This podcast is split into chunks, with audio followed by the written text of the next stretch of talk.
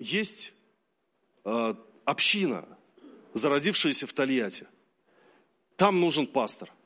Кто из вас поедет? Мы сидим за круглым столом, нас человек 12 э, лидеров региональных. И все руки поднимают, хотят поехать в Тольятти. Я не хотел. Я не поднял руку. Почему? Потому что у меня и так было все хорошо в моем мире. Мне не надо было никакой миссии. Я не хотел. Мне было очень уютно. Были очень такие комфортные, мягкие, сладкие ощущения на этих дорогах, улице, с этими людьми, с этими домами. Все близко, знакомо, все родное. Но мы стали с Кристиной молиться за это и рассуждать об этом. Но однажды Сергей, пастор, приехал к нам домой с Мариной, женой своей, и сказал, Господь показывает, что это вы должны поехать.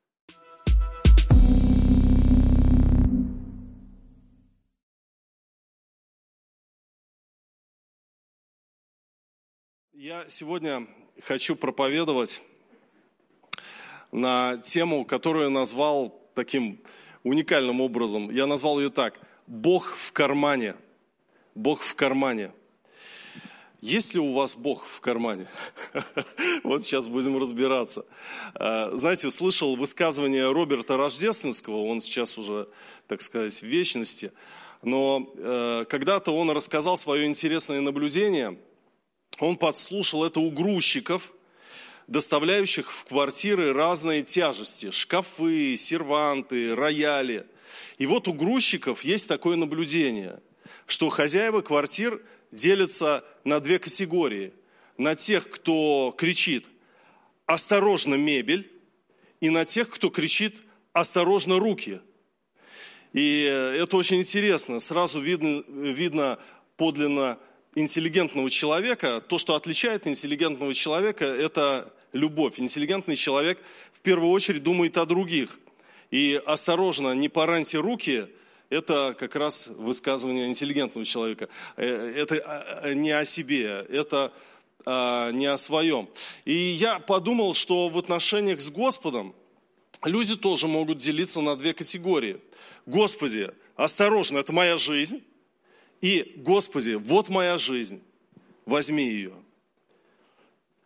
И, знаете, размышляя на тему о том, что христианство можно выучить и приспособить к своей жизни, э, приспособить так, чтобы оно было удобным для тебя, я вспомнил историю из Ветхого Завета, связанную с Лаваном и с Иаковом. Помните эту историю, когда Иаков за свою жену Рахиль, он э, несколько, много лет, много лет, там, 21 год, по-моему, если сложить все эти семилетия, он работал на него, работал на него, работал. Наконец-то он уже устал, потому что он стал процветающим сам, и чувствовал, что Лаван уже изменил голос свой по отношению к э, нему, к Иакову, что он стал как бы по-другому говорить, потому что стал завидовать. И Яков понял, что надо уходить, просто брать и уходить. И он собрал своих жен, Лию, Рахиль, говорит, э, девчонки, в общем, такая ситуация. Вот рассудите, я столько лет, десять раз он переменял награду, этот Лаван, он постоянно строит какие-то условия, но уже невозможно, уже мы не можем здесь жить. Мы уходим. И они говорят, давай, конечно, Бог с нами, пойдем. И, знаете, Рахиль взяла и э, богов, идолов Лавана украла, ну, забрала с собой. И они ушли. И Лаван через какое-то время узнает, что Иаков и с женами, значит, э, с дочерьми его ушел. И он догоняет Иакова. И вот интересный диалог состоялся. Бытие, 31 глава, с 29 по 30 стихи. Лаван говорит, есть в руке моей сила сделать вам зло. Но Бог отца вашего вчера говорил ко мне и сказал, берегись, не говори Якову ни хорошего, ни худого. Но пусть бы ты ушел, потому что ты нетерпеливо захотел быть в доме отца твоего. Зачем ты украл богов моих? Претензия. Зачем ты украл богов моих? Вообще это очень интересный диалог. Вот послушайте. Бог отца вашего вчера остановил меня, говорил со мною и сказал, не говори Якову ни хорошего, ни худого. И претензия, которая звучит у Лавана, слушай, я все могу понять, зачем ты украл богов моих? А Яков не знал, что так Рахиль поступил, он говорит, у кого найдешь, тот не будет жить. Пожалуйста, иди по шатрам, смотри, ищи своих богов. Ну, в общем, не нашел Лаван, там э, своя история была, Рахиль спрятала под верблюжье седло, села на него, сказала, я не могу встать, у меня обыкновенное женское и так далее. Но, но вот, вот эта фраза, зачем ты украл богов моих, украденные боги, разве это боги? Разве могут быть богами боги, которых можно украсть? Украденные боги. Боги, которых можно брать с собой. Разве это боги? И вы знаете, что такое Бог в кармане? Я сегодня хочу поговорить на эту тему. Бог в кармане – это самоуверенное знание.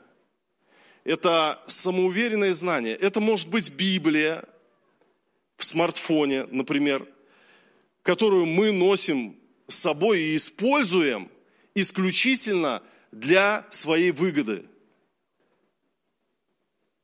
У меня здесь Библия, Бог, пошли со мной, я живу, вот, вот я понял философию, понял векторы христианские, а теперь у меня есть вот какие-то вызовы, выборы, у меня есть какие-то взгляды, и я формирую свою жизнь соответственно тому, что я могу слепить из этих взглядов для себя – и вы знаете, христианство можно выучить, понять его алгоритмы и использовать для себя.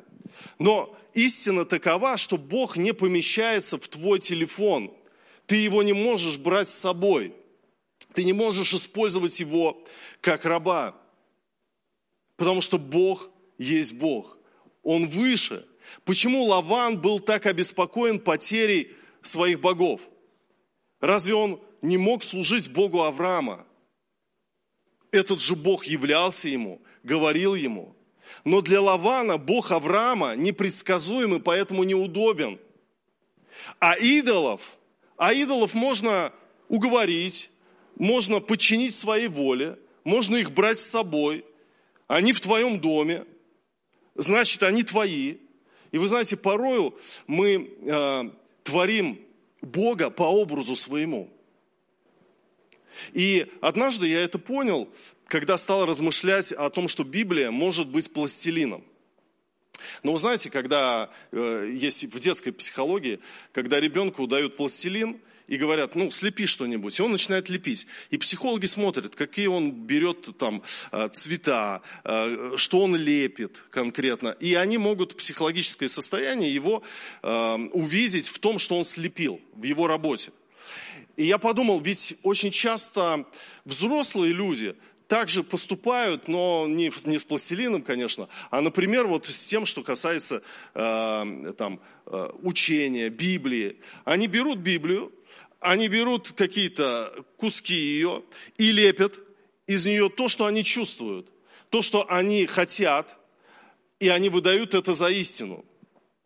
Например, Сейчас э, время, когда на церковь э, очень так вот на Западе в основном сейчас такое поступательное движение либеральная теология. Что такое либеральная теология? Это, это богословие, которое э, говорит о Боге всепозволяющем, который смиренно смотрит на гомосексуальные браки, например – и который позволяет этому быть, потому что Бог есть любовь, и Он всегда за любовь. Он э, не может быть против человека, у которого искренние чувства. Вы понимаете, да? И, и берут место Писания находят. Ведь когда ты, как христианин, который прочитал Библию, думаешь, ну ни одного же нет места Писания – для того, чтобы подтвердить их вот либеральное богословие. Находят и в Ветхом Завете про Давида и Анафана, что любовь между ними была превыше любви женской. Или, например, в Луки в 7 главе берут место Писания про сотника римского, у которого слуга был болен. И этот римский сотник, это офицер, это не просто солдат, римлянин. Это высокопоставленный, э, так сказать, ну, то есть это офицер римской армии. Он находит иудейских старейшин и говорит об Иисусе, что ему нужно встретиться с Иисусом, чтобы он исцелил моего слугу. И они говорят, вот какой римский сотник стал бы заботиться так о своем рабе, если бы у него не было личных отношений со своим рабом. А мы знаем, да, и из истории мы знаем, что римляне в походы свои женщин не брали, но брали мальчиков или там рабов. И Собственно, вот на этом вот э, месте Писания, где Иисус словом исцелил слугу, помните, э, когда этот сотник все-таки приходит к Иисусу и, и говорит, что болен слуга, Иисус говорит, пойдем, я его исцелю. Он говорит, нет, скажи только слово. Иисус говорит слово, и выздоровел слуга в тот час. На этом святом месте Писания просто лепится такая либеральная э, гомосексуальная картина. И э, такого много. Вы скажете, ну это пастор, ты как бы вот гомосексуалисты в церквях, это, это ну то есть э, э, священники, которые венчают, это вот в Германии, это в, в Америке, у нас этого нет. Ну так это может быть совсем э, с, с разными взглядами, которые только может человек вынашивать. Например, брат какой-то читает 1 Коринфянам 11.3. «Хочу также, чтобы вы знали, что всякому мужу глава Христос, жене глава муж, а Христу глава Бог». И трактовка мужа-деспота будет таковой, я глава в доме, поэтому Бог за меня, если даже я там ударил жену, например. Потому что Бог меня поставил здесь быть э, жрецом. Бог поставил меня быть здесь священником, я глава. Одна сестра, я помню, говорила, что Бог ей сказал про ее обидчиков. Они придут и попросят прощения у тебя. И я подумал, слушай, но это же гордость, но это же не Бог сказал, что кто-то, с кем у нее конфликт, придут и там будут просить прощения, это ее гордыня. Но вдруг следом пришла другая мысль. А ведь в Библии можно найти какое-то место Писания, на которое этой сестре можно встать на основании этого откровения. Например, вот э, Исаия 45, 14. Так говорит Господь, труды египтян, торговли эфиоплян, исавейцы, люди рослые, к тебе перейдут и будут твоими. Они последуют за тобою, в цепях придут и повергнутся пред тобою, и будут умолять тебя, говоря, у тебя только Бог, и нет иного Бога. Она может встать и сказать, вот, пожалуйста, Господь подтверждает мне в своем слове, что они повергнутся передо мною и скажут, сестра, как мы были неправы, у тебя только Бог. Мы можем, используя Библию, сотворить Бога по образу своему. Я как-то читал, э, нет, вернее, слушал лекцию отца Андрея Кураева о Грановитой палате. Грановитая палата – это такой памятник архитектуры в Москве, в Московском Кремле. Э, построена была она еще в конце 15 века по указу Ивана III.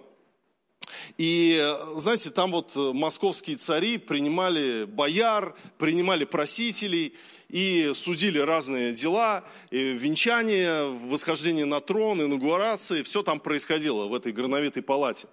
Так вот, э, э, отец Андрей Кураев говорит, я был просто в этом, ну как в музее, в этой горновитой палате, смотрел все, Э, лицезрел, так сказать, обозревал, и говорит, мои впечатления.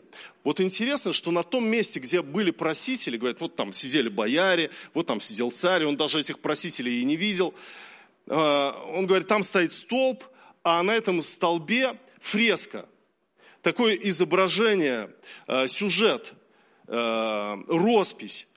И он говорит, можно было тысячу сюжетов, ну, выбрать из тысячи сюжетов библейских, например, из истории церкви, из жития святых.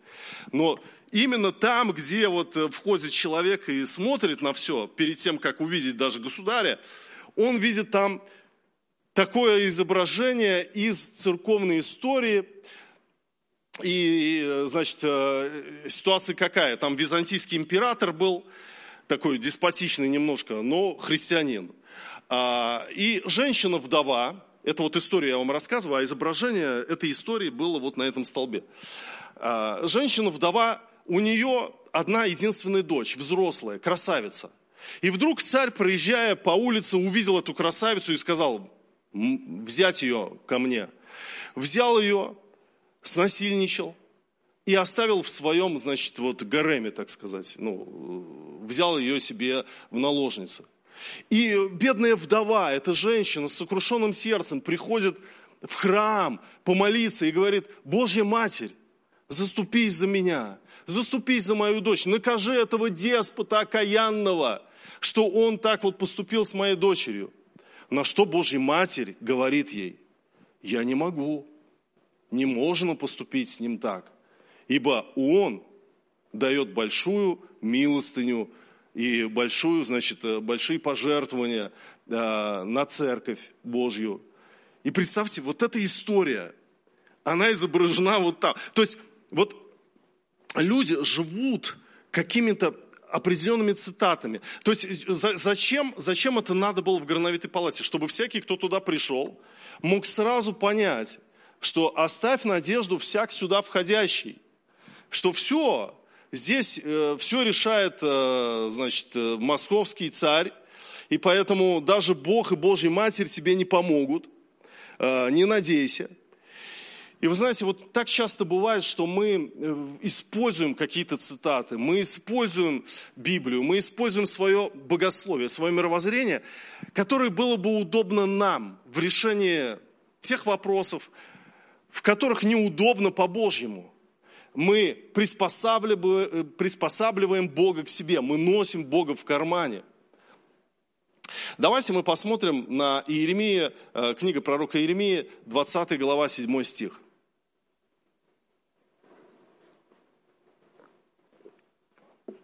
Вообще 20 глава – это удивительная глава Иеремии. Там Иеремия, э, мы видим, находится в состоянии отчаяния, полного отчаяния. И мы видим молитву, это начало его молитвы. Мы не будем всю молитву читать и всю главу, но посмотрите, он говорит, ты влек меня, Господи, и я увлечен. Ты сильнее меня и превозмог. И я каждый день в посмеянии, всякий издевается надо мною. Ну, э, в синодальном переводе очень благовидно и непонятно, что говорит Иеремия, что значит «ты влек меня, Господи, и я увлечен». Дело в том, что здесь пророк Иеремия очень резко взывает к Богу. И на иврите вот эта фраза «ты влек меня, Господи, и я увлечен», она звучит «ты обманул меня, и я обманулся». Именно так дословно переводится еврейское слово «пота». Ты обманул меня. И Иеремия говорит Богу, ты обманул меня. И я обманулся. Вот э, посмотрите э, на современный период WBTC. Э, ты обманул, обольстил меня, Господь, и я действительно обманут. Ты победил, поскольку ты сильней. Я стал посмешищем, и люди весь день смеются надо мною. Вы посмотрите, как говорит Иеремия. Это что-то несистемное, это что-то не, э, не придуманное другими, это то, что вырывается из его груди. Он плачет, он в сокрушении. Почему он так взывает к Богу? Почему он вообще посмел Богу сказать, ты обманул меня, ты обольстил меня? Потому что Иеремия – он вышел из тюрьмы в тот день. Его били священники. Представьте себе, его отверг свой собственный народ за то, что он Божье Слово пророчествовал. И, и он избитый после вот этих э, значит, цепей, его, его выпустили, он сидит и взывает к Богу, ты обольстил меня, ты меня призвал быть пророком, кем-то важным, пообещал мне эту великую судьбу, но ты сильнее меня, я ничего не могу сделать, Господи. Он взывает, его сердце раздирается.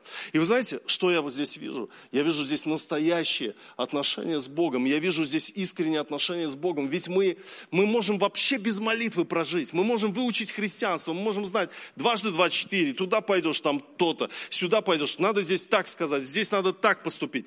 И когда идет искренний диалог, Дело в том, что настоящие отношения с Богом не запрограммированы и не систематизированы. Они рождаются в сердце и продолжаются в сердце. Что же предвещало такую молитву Иеремии? Он пророчествовал в 19 главе, посмотрите, Иеремия 19, 15. Он пророчествует и говорит, так говорит Господь Саваоф, Бог Израилев.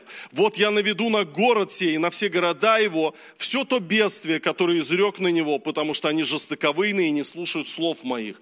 Представь себе, верующим людям идет такое пророчество. Вы пойдете в рабство у вас все будет плохо. И они не хотят это принимать. Почему? Потому что они носят Бога в кармане, потому что они придумали себе Бога, благословляющего Израиль, Барух Израиль. Израиль в любом случае благословлен, потому что с нами Бог. И теперь тут пророк появляется и говорит, нет, Бог не с вами, Он против вас, и поэтому вы будете отведены в плен. Его берут за это, иди сюда и давай. Священник его бьет. Смотрите, следующий стих, это 20 глава, 1-2 стих. Когда Пасхор, сын Емеров, священник, он же и надзиратель в доме Господнем, услышал, что Иеремия пророчески произнес слова сии, то ударил Пасхора Иеремию пророка и посадил его в колоду, которая была у верхних ворот, Вениаминовых при доме Господнем. То есть, и, и представьте себе, Иеремия, он, он молится и плачет просто. Его сердце разрывается – и говорит, Бог, как же так? И его молитва в этом голове, она такая, он говорит, лучше бы я не родился на этот свет. У него отчаяние, у него отчаяние. Я хочу вам сказать, зачем нам нужны живые отношения с Богом? Зачем нам о чем-то еще просить, если в Библии уже сказано, в принципе, вот, ну, как бы, вот поступай так, закон сеяния и жатвы, выведите себя в ту или иную плоскость, так сказать. Да потому что христианство – это про отношения. Это не про выученную религию. Это не про Бога в кармане. Это не про идолов. Это не про нечто сделанное уже и оформленное, это про живые отношения с Богом. И когда ты проходишь долину тени смертной, и ты можешь искренне Богу сказать то, что ты чувствуешь, и Бог тебя за это не отвергнет и не накажет, если ты искренен в отношении с Ним. И дальше, смотрите, следующую главу открываем Иеремия. Ну, у вас не будет сейчас на экране, я просто вам расскажу. И в следующей главе этот пасхор приходит, опять этот священник, кто бил Иеремию, приходит от Сидекии царя, приходит к Иеремии и говорит, слушай, Иеремия, ну, короче, давай ты там помолись, что Бог тебе скажет. Он же нас благословит все равно, э, он же защитит. Вопроси о нас Господа. Ибо Навуходоносор, царь Вавилонский, воюет против нас. Может, Господь сотворит с нами что-либо такое, как все чудеса его, чтобы тот отступил от нас. И, и Иеремия говорит, нет, Бог будет пр- против вас воевать. У вас есть выбор. Хотите жить, идите в плен. Не хотите, сопротивляйтесь. И это очень удивительно. Это, ну, есть вещи, которые идут в противовес твоему умозрению, твоей устойчивой позиции. А, понимаете? Когда ты думаешь, Бог есть судья, Он с ним разберется. Например, с тем, кто тебя обидел. Потому что это программное мышление. Как у этого Пасхора было программное мышление, как у этого э, царя Сидеки программное. Бог же должен, там же вот, вот раньше он творил чудеса со своим народом, и сейчас избавит. И не видит своего сердца грязного, не видит своих грехов. И Бог порой говорит, да я не благословлю тебя, тебе надо покаяться, тебе надо оставить грех – ты говоришь, Бог все равно папочка, Он меня любит, Он меня все равно. Да нет, Он может просто не благословить тебя, если ты не оставишь грех.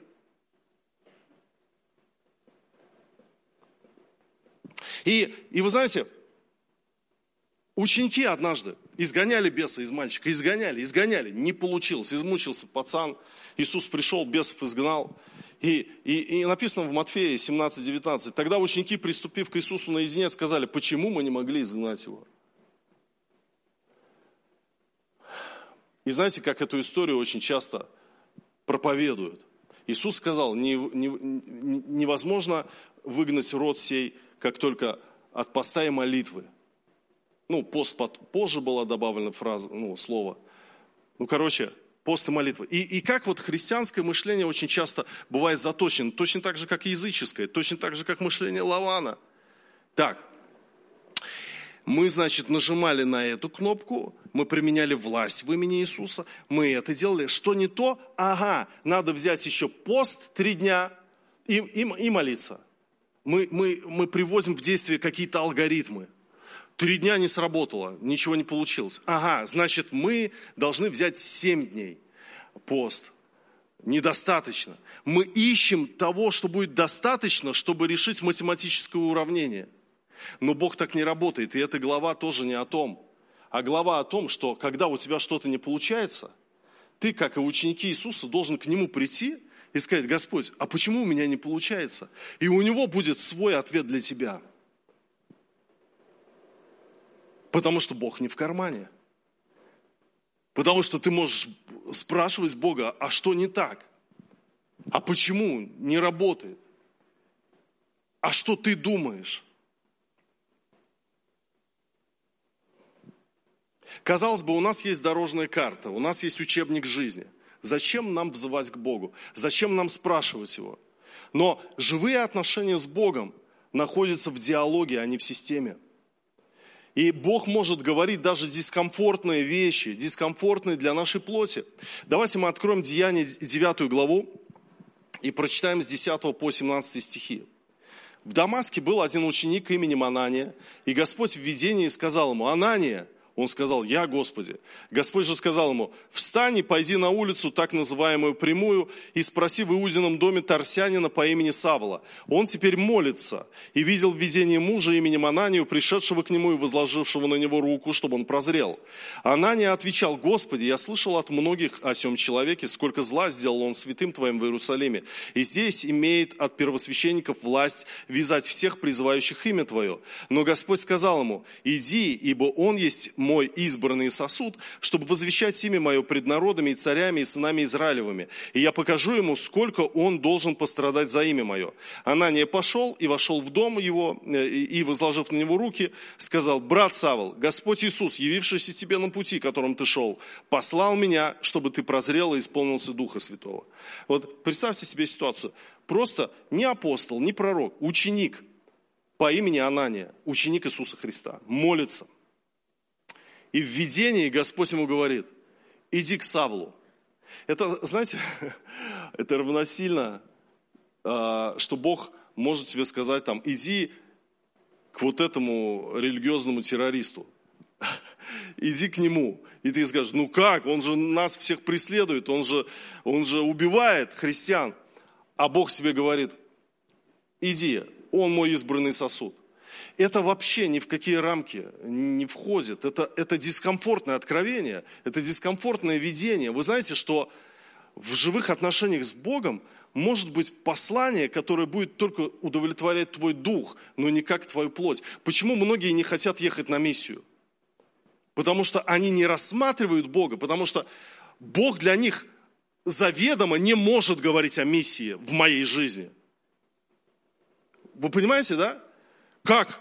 Я знаю, что Господь меня любит, и Он не хочет лишить меня э, моего комфорта в моей новой четырехкомнатной квартире. Поэтому какая может быть миссия? Я помню, я был таким, когда будучи в Сызране, а, вторым пастором, женат на Кристине, у которой сегодня день рождения моей жены, был счастлив от того, что у нас родилась Софийка. Э, и это было свидетельство, потому что врачи говорили, что Кристина не может родить. Это было счастье, у нас было много друзей, у нас было большое молодежное служение, 70 человек в молодежном служении было. И меня очень любили, я очень любил церковь, братьев, сестер, у нас были друзья, мы каждый день встречались, у нас было движение, каждый день ходили куда-то. И вдруг пастор говорит, есть э, община, зародившаяся в Тольятти, там нужен пастор. Кто из вас поедет? Мы сидим за круглым столом, нас человек 12 э, лидеров региональных, и все руки поднимают, хотят поехать в Тольятти. Я не хотел. Я не поднял руку. Почему? Потому что у меня и так было все хорошо в моем мире. Мне не надо было никакой миссии. Я не хотел. Мне было очень уютно. Были очень такие комфортные, мягкие, сладкие ощущения на этих дорогах улицы, с этими людьми, с этими домами. Все близко, знакомо, все родное. Но мы стали с Кристиной молиться за это и рассуждать об этом. Но однажды Сергей, пастор, приехал к нам домой с Мариной, женой своей, и сказал, Господь показывает, что это вы должны поехать. И тогда, я помню, Бог лишил меня всех десяти моих аргументов, которые я подготовил э, против того, чтобы ехать в Тольятти. И мы приехали, и мы счастливы. И мы, я уже, ну, когда приезжаю в Сызрань, я скорее хочу уехать в Тольятти, потому что мой дом здесь. Это родной мой город. Но когда-то это не было так. И вы знаете, я подумал, ведь я был почему-то гибок к тому, чтобы вообще ну, допустить, поставить запятую. Но многие сегодня, они твердую точку поставили в отношении миссии в отношении вообще служения какого-то. Я помню, вышла, ну и в Сызрани тоже было, вышла сестра Катя, у нас была сестра Катя, она возглавляла движение «За жизнь». И она такая взяла микрофон, Дорогие братья, сегодня мое объявление, вы все знаете, что я лидер э, служения против абортов, и мы ходим по школам, показываем фильм э, девчонкам, мы разговариваем с ними, но мы встретили одну проблему. Там есть парни, и парни, которые, вот от которых девушки беременеют, они ну, зачастую подталкивают их к э, аборту либо своим безразличием, безответственностью, либо тем, что вот они вот просто вот как кобели ведут себя. С ними надо разговаривать. Братья, а это можете только вы. Кто из вас хочет пойти в служение против абортов? Я вот сегодня братьев хочу, например, спросить. Братья, вот кто из вас хочет пойти в служение против абортов? Вот я уверен, ни один сейчас руку не поднимет. Точно так же было и там, на том собрании, где Катя говорила в микрофон. Но я стал молиться за это. Как-то у меня вот не, не выходило вот из головы. У меня уже было семь служений на тот момент. У меня было много служений. Я стал молиться, и Господь мне дал желание. Я не знаю откуда, оно просто пришло. Идти в это служение. Я подошел к Кате, я сказал, Катя, я пойду в это служение против абортов. Она говорит, о, классно, давай. В общем, мы организовали все, и по школам мы ездили, ходили, я с пацанами разговаривал. Даже был такой э, момент, когда приехали в одну школу, в девятую, в Сызране, а там седьмой класс, просто оторвы все, пацаны, там учителя даже уроки некоторые не проводили, потому что боялись вот всех вот этих вот выходок этих пацанов. И я просто помолился и пошел, и Бог изменил атмосферу. Они слушали все вот, ну, с сокрушенными сердцами. Это были такие интересные времена. Но самое интересное, то, что находясь в этом служении, я поехал в Саратов на конференцию против абортов. И встретил там Кристину, которая стала моей женой. Еще один из интересных моментов. Я уговорил одну сестру не делать аборт, а, которая была ну, новообращенная. И сегодня, когда мы приезжаем и видим ее сына, он уже, он уже, уже здоровый, огромный дядя, и она счастлива. Просто я хочу сказать, что есть вещи, в которых Бог будет тебя использовать, но ты заведомо закрыл туда двери, потому что ты решил, и ты Библией можешь оправдать все свои, ну, как бы решения, понимаете? Очень удобно Библией все оправдать, потому что ты слепил себе такую жизнь. Из-за того, что у тебя нет открытых отношений с Богом, нет, ну, как бы, воззваний, вопросов. Господи, куда мне идти? Господи, что мне делать? Вот в этих отношениях, Господь, изломанных, что мне делать? Моя позиция – ждать, когда Он придет и попросит прощения. И, а Бог говорит, слушай, ты давай, возьми это, сам начни общаться. Это неудобно, это дискомфортно но Бог вкладывает дух примирителя в тебя, потому что это христианство, это его учение, и вдруг к тебе открываются совершенно другие места Писания. Не они придут и будут просить прощения у тебя, а ты иди с тортом и приди в эту семью и пообщайся с ними, и благослови их, и тысячу рублей ему на карточку еще скинь. А, ему, за что, как? А вот так вот, против плоти, но по духу. Понимаете, о чем я говорю с вами? Бог выше – чем программа. Бог выше, чем система. Бог живой. И Он ищет общение с тобой. Общение непосредственного, невыученного, открытого. Когда мы просто будем приходить к Нему, прибегать к Нему с открытыми сердцами. Давайте мы встанем.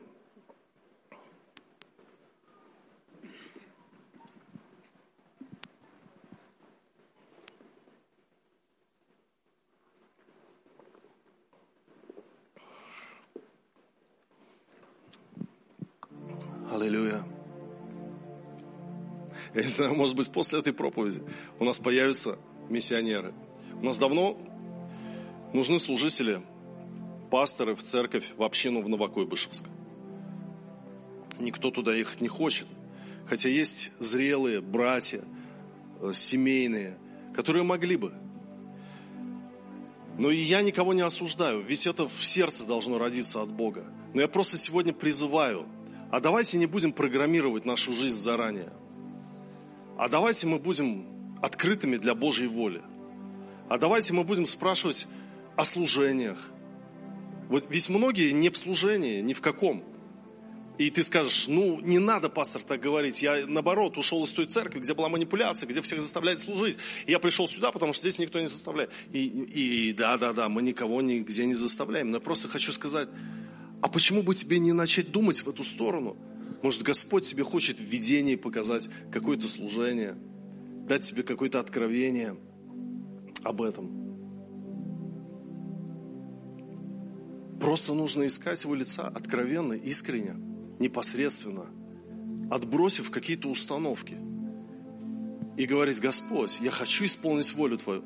Не, не как те э, хозяева квартир, которым мебельщики заносят пианино, и они говорят, осторожно, пианино, осторожно, моя жизнь. Господь, эй, осторожно, ты мне обещал дать мне благо и благословить меня до четвертого, там, до, до, до сотни родов. А Господь говорит, слушай, перестань. Ты в грехе живешь. Как я могу тебя благословить? Или перестань. Я хочу призвать тебя, а ты не даешь мне места говорить в твое сердце. Аллилуйя. Господь, мы поклоняемся Тебе, и мы сегодня открываемся для Тебя. Мы хотим, Господь, захлопнутые двери, решенных внутри уже вопросов, как бы, открыть, просто открыть изнутри и сказать, Господь, открывай любую из них, какую хочешь. Ты мой Господь, а я твой служитель. Я тебе служу. Я хочу открытых отношений с тобой, Господь. Я хочу, я хочу искренних диалогов. Я хочу живого общения. Я прошу Тебя, оживи меня. Я не хочу носить Тебя с собой в кармане. Я знаю, что ты не помещаешься в мой телефон. Я знаю, что ты больше, больше всего, что есть в моей жизни, больше даже моего осознания многих вещей. Поэтому я преклоняюсь перед Тобой, Господь. Я трепещу перед Тобой. Я хочу исполнить волю Твою. И я прошу Тебя, будь моим Богом. Будь моим Богом. Говори в мое сердце. Если ты видишь гордыню там, Господь, разберись с ней чтобы я мог дать место Тебе, Духу Твоему в моей жизни, в моем служении, во имя Иисуса Христа. Аминь. Аминь. Аллилуйя. Слава Иисусу Христу.